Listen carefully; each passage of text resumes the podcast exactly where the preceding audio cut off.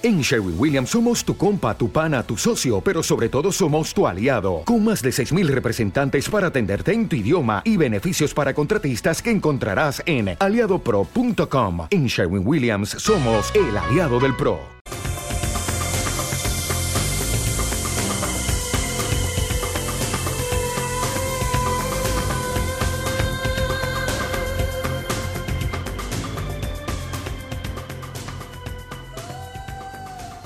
Buenas noches, profesor Rodríguez.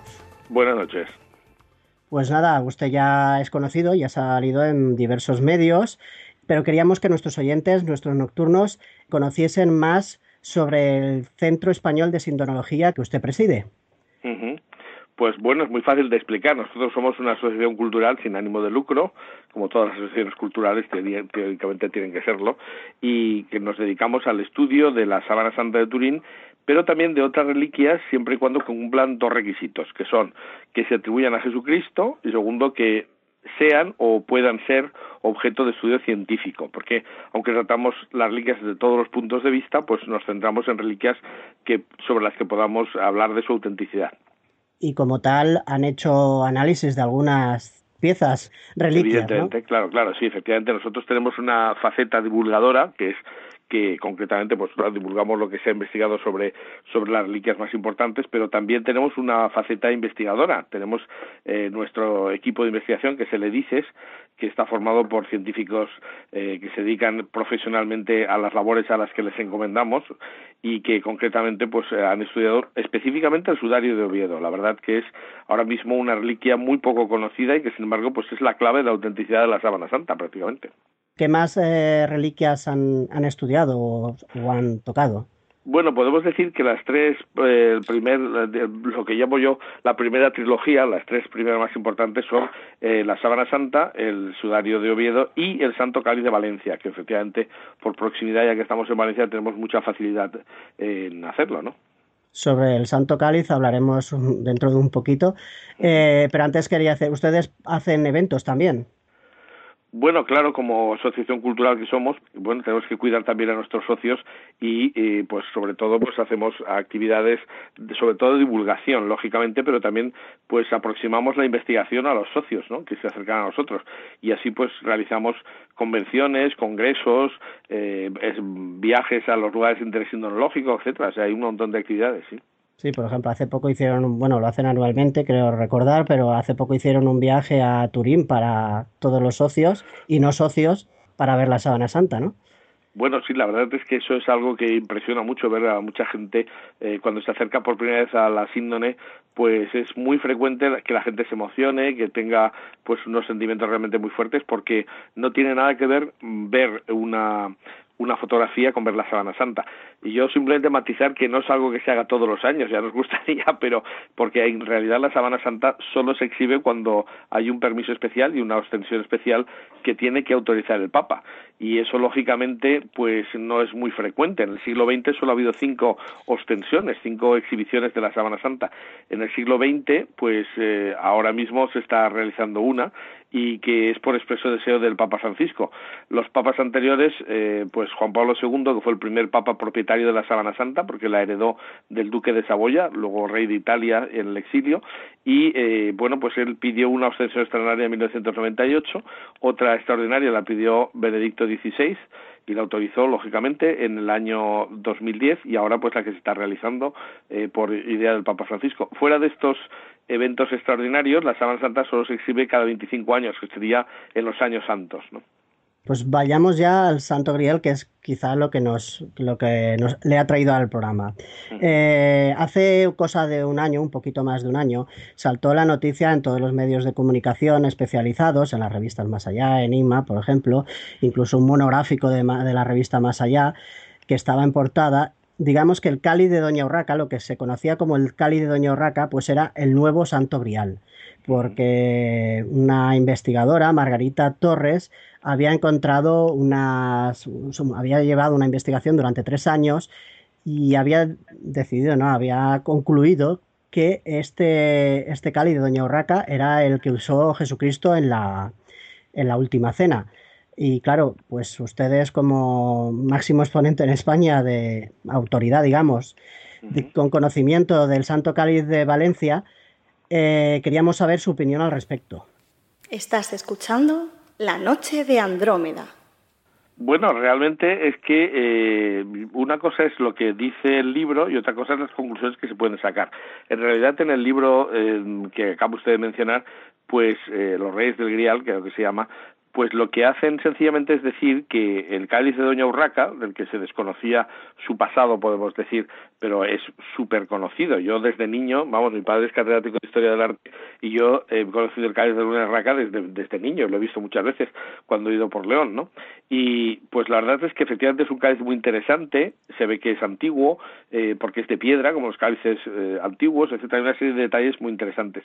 Pero nunca nadie ha dicho de él que fuera el Santo Cáliz, fuera el cáliz de la última cena y de hecho, lo que se dice en, el, en, este libro es que el cáliz de Doña Urraca en realidad es un cáliz que regalaron eh, pues un califa musulmán, se lo regaló al rey de León, diciendo que eh, lo que dice el documento, que por cierto ahora mismo está perdido, pero lo que dice el documento es que ese cáliz era el que estaba en el sagrario de la Basílica del Santo Sepulcro de Jerusalén cuando fue tomada por los musulmanes, lo cual es muy interesante, pero no le da en absoluto el carácter de ser el cáliz de la última cena, porque no tiene nada que ver, es decir, el cáliz del sagrario de, la de una catedral pues no es necesariamente más que el cáliz del sagrario de una catedral, que efectivamente es, una, es un cáliz antiguo, pues sí, que tiene un valor histórico interesante, sí, incluso que se parece físicamente al, de, al que hay en Valencia? Sí, pero el de Valencia siempre se ha dicho que era el cáliz de la última cena y, de, el de León no se ha dicho jamás, solamente lo han dicho los musulmanes que no son expertos en la materia, ¿no?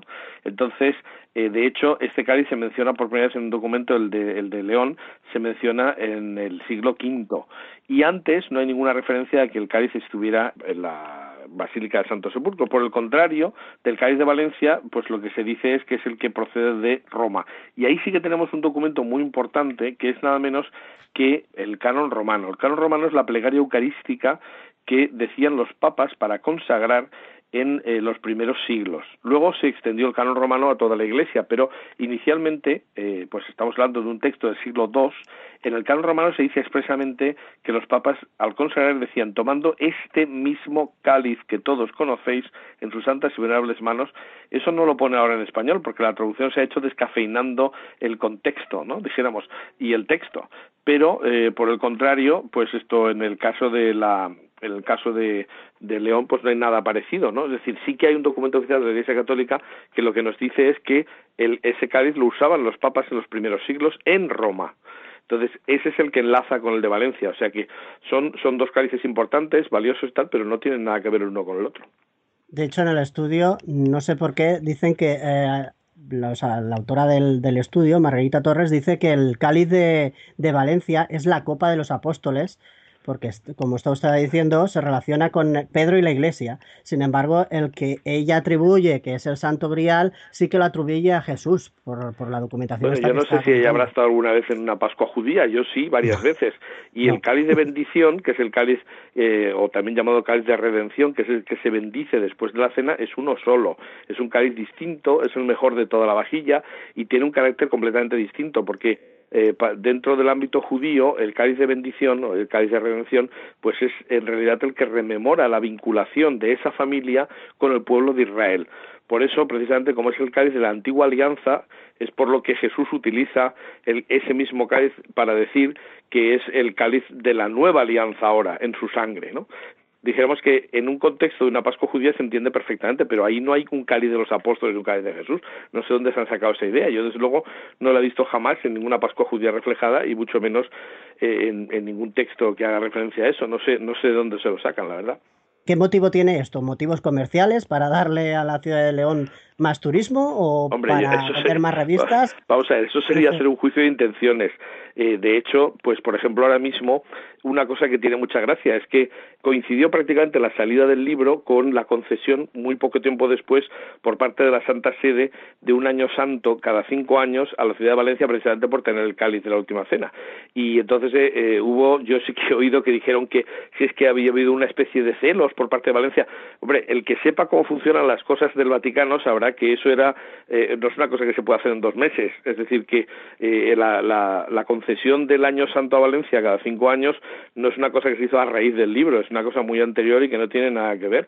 Entonces, mm, bueno, eh, también se ha tomado como que la Santa Sede da un espaldarazo al Cádiz de Valencia en contra del otro. Pues no, sencillamente las cosas son como son, ¿no? Entonces, eh, desde hace más de 500 años el Cádiz está en Valencia, eh, la tradición es muy antigua, eh, los, los mm, peregrinos del Camino de Santiago que visitaban los dos sitios, es decir, la zona de los Pirineos donde estaba nuestro Cádiz y la zona de León donde estaba el Cádiz de Doña Y donde surgen todas las mm, historias que no son leyendas propiamente, son narraciones en torno al Cáliz de la Última Cena, es precisamente en los Pirineos, que es donde está nuestro Santo Cáliz. Y ahí pues aparecen una serie de, de pinturas, por ejemplo, hay treinta y tantas pinturas en las iglesias románicas de los Pirineos donde se muestra a la Virgen con el Santo Grial en la mano, una iconografía única en todo el mundo. Es decir, hay un contexto y hay una, una idea generalizada que ha quedado no solamente en textos escritos, sino también pintados, que hablan de que el cáliz estaba en los Pirineos los mismos peregrinos que cruzaban por los Pirineos iban luego a León y nunca jamás nadie dijo, ningún peregrino ni nadie, que en León no estuviera la otra reliquia posible, ¿no? Jamás se menciona eso. Es decir, esto ha sido una cosa que ha salido ahora y en base a un documento musulmán que en estos momentos está desaparecido y que eh, lo que digan los musulmanes, pues con todos los respetos me parece muy bien, pero en fin, eh, estaría muy bien que de paso pues nos enteráramos un poco de la historia sagrada católica, ¿no? Pues yo creo que, que ha quedado muy clara la postura de, un organismo como suyo y pues nada, agradecerle su presencia en el programa. Pues muy bien, pues muchas gracias, hasta cuando quieran. Pues buenas noches. Buenas noches.